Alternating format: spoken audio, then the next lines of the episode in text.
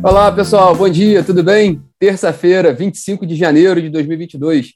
Eu sou Rodrigo Polito e este é o Megote de hoje, com os principais assuntos e os destaques do dia na agenda do mercado de energia. Sempre aqui, às 9 horas da manhã, em live no Instagram e disponível também em podcast. Bom, nessa terça-feira, o nosso principal tema aqui da agenda que nós vamos falar é a reunião da ANEL, né, que vai tratar de alguns pontos, entre eles a homologação do leilão de energia nova menos 5, realizado em setembro do ano passado.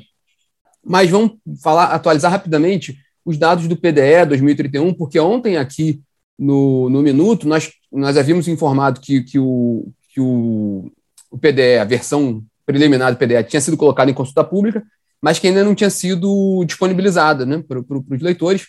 Então, logo, pouco tempo depois da, do nosso bate-papo ao vivo, o Ministério colocou à disposição né, o documento, e aí tem muita coisa, né? Dá para dá se divertir bastante ali com, com a versão preliminar do PDE 2031, só trazendo alguns pontos muito rápidos, né? Do que foi destaque ontem também. A previsão do governo é que o, o, o setor de energia como um todo, inclui, incluindo petróleo e gás, biocombustíveis, né, energia elétrica, claro, vai demandar investimentos de ordem de 3,2 trilhões de reais até 2031 é, geralmente é esse mesmo, né? A maior parte, a grande maioria dos recursos vão para o setor de, de óleo e gás, cujo, cuja necessidade de investimentos é muito mais alta, né? É um, é um setor de, de investimentos mais elevados, né? 80% desses 3,2 trilhões devem ir para a indústria de óleo e gás. Inclusive, o Brasil deve ter um salto muito grande de produção de petróleo, de acordo com a previsão do plano decenal, chegando, hoje a gente está próximo de 3, né? Chegando a mais de 5,1 milhões de barris diários de petróleo é, em 2031, sendo mais de 3 milhões de barris diários de exportação. Então, realmente, o Brasil muda né, de patamar é, no cenário global da indústria petrolífera dentro de 10 anos, muito por causa do desenvolvimento do pré-sal, que ainda está em curso. Né? Mas na área de energia são 530 bilhões de reais, é um valor bem expressivo. Né? Uma, na, na área de geração, uma expansão de 37%, quase 40% da capacidade instalada, chegando a 275 gigawatts, em 2031. Há uma expansão também grande na área de transmissão.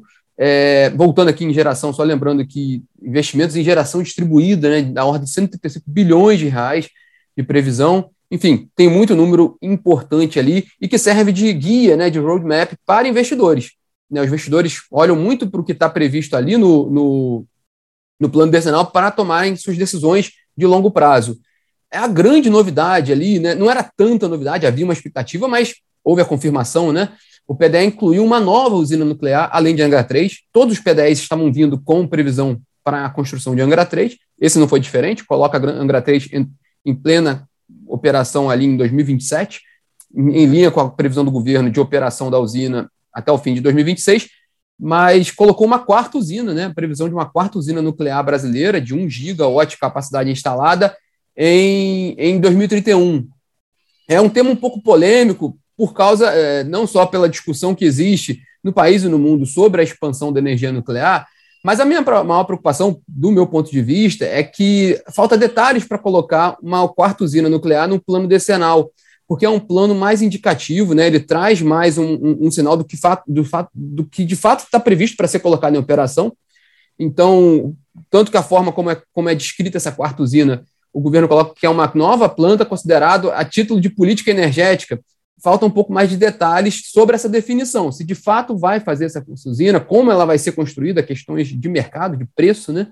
Então, não seria muito razoável colocar uma, um, um, projeto desse sem mais detalhes no plano decenal, que isso pode atrapalhar também a decisão de investidores. É, essa é mais uma observação, porque poderia, sim, ou avançar ou não nessa quarta usina, mas que de fato precisa de mais definições, inclusive de localização porque só ficou colocado ali como Sudeste Centro-Oeste, né, o subsistema, mas não se sabe ainda onde seria construída essa quarta usina. E quando a gente fala em geração de energia, infraestrutura como um todo, mas em geração de energia isso é muito claro, é, o longo prazo ele, é, ele, é, ele, é, ele é essencial, né? É, e energia nuclear, isso é mais, mais, mais importante ainda, porque 10 anos é, é um prazo muito estreito para uma construção de uma usina nuclear, então essas informações para estarem no plano decenal já deveriam estar mais consolidadas, a meu ver sendo que a Angra 3 não, ela já tem uma, uma definição mais clara do governo com relação a, a, a, a embora não esteja, não tenha a obra retomada, é, há uma definição mais clara do governo de como vai, vai terminar esse, esse projeto. Né? A ideia é fazer uma licitação para a contratação de um EPCista. É, o plano já está definido, falta ele de fato ser colocado em prática. Na quarta usina não tem nenhuma informação a respeito de como seria desenvolvido esse quarto projeto, fica só essa observação. Mas o plano decenal vai ter um mês aí de discussão para os agentes colocarem todas as suas opiniões e ajudarem também o governo a, fechar a versão final desse documento. Bom, na agenda de hoje, né, nessa reunião da ANEL de hoje, o destaque é essa homologação do resultado do leilão A-5 de 2021, feito em setembro do ano passado, leilão que contratou apenas 151 megawatts médios, né, bem na linha do que a gente tem observado em alguns anos já nos leilões de energia nova, baixo volume de contratação devido a vários fatores, entre eles uma sobrecontratação de distribuidoras, uma, uma maior movimentação no mercado livre, um crescimento da geração distribuída. Então, esse, esse leilão ele confirmou isso, né? Foram 151 megawatts médios ao preço médio de R$ 238,40 por megawatt-hora, com deságio de 17,5%.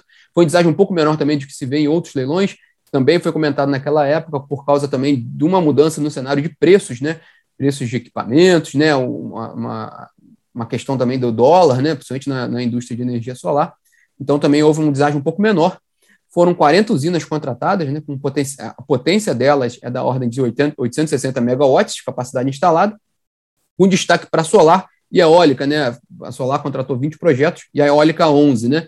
Mas foi legal também esse leilão, que foi aquele primeiro leilão onde houve a primeira contratação de uma usina de geração de resíduos sólidos urbanos, né?